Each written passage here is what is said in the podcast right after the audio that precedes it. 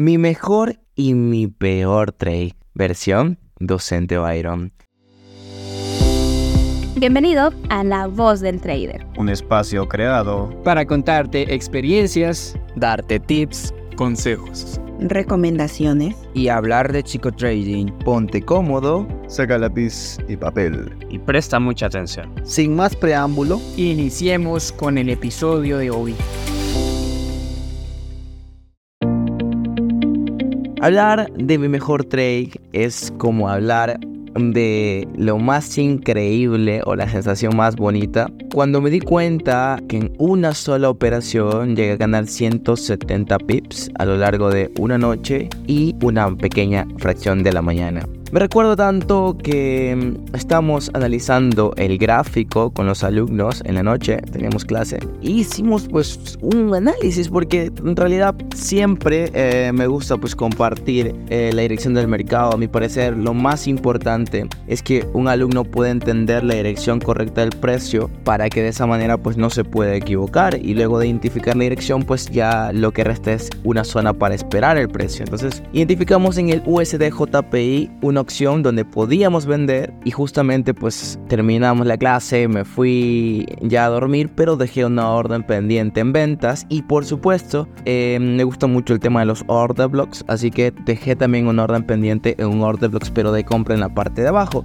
Y justamente cuando yo me despierto, tipo 7, 7 y media de la mañana, me doy cuenta que había tocado al PIB, literal al PIB, la operación y estaba en super ganancias. Eso me hizo sentir muy bien porque me hizo dar cuenta de que podemos ser muy precisos si utilizamos las herramientas correctas. Y me sentí muy bien porque en la mañana, empezando la sesión de Nueva York, ya había llegado a su take profit. Y empezando en Nueva York hubo una pequeña manipulación y esa manipulación hizo que tocara mi order block de más abajo en compras y automáticamente se regresara. Entonces en esa operación gané alrededor de 178 pips si no estoy equivocados y obviamente me recuerdo tanto porque fue mi mejor trade, lo tengo en mis historias destacadas de Instagram, porque considero de que ese fue un momento que marcó un antes y un después, ya que mi confianza mejoró muchísimo más y me di cuenta que definitivamente el usar order blocks podría ser una gran opción para mejorar nuestro análisis técnico. Ahora, refiriéndome a mi peor trade, pues la verdad que he tenido muchos malos trades, pero hay uno que me hizo literal querer dejar el trading a un lado, porque les cuento, yo tenía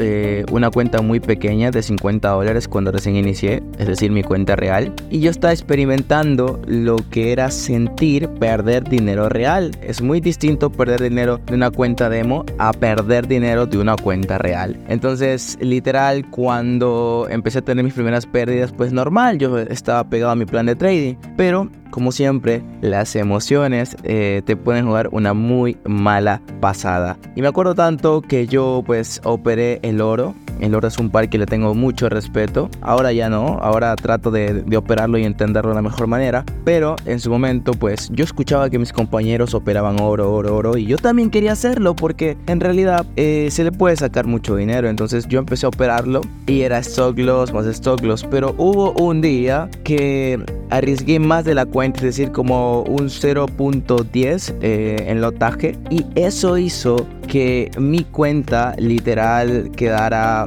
ya a unos pocos dólares de poder quemarla.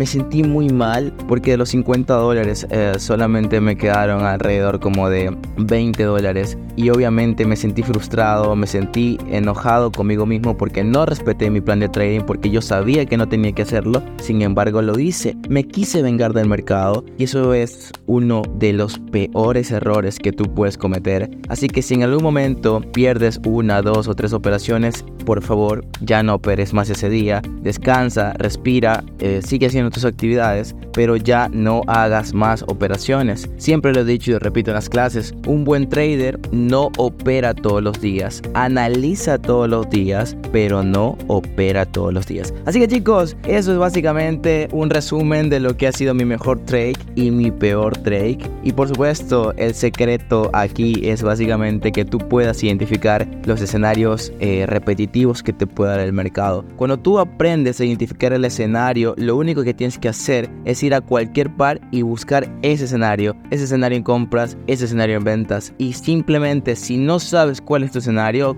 ponte a hacer backtesting, 50, 100 operaciones en backtesting y vas a descubrir verdaderamente en qué eres bueno.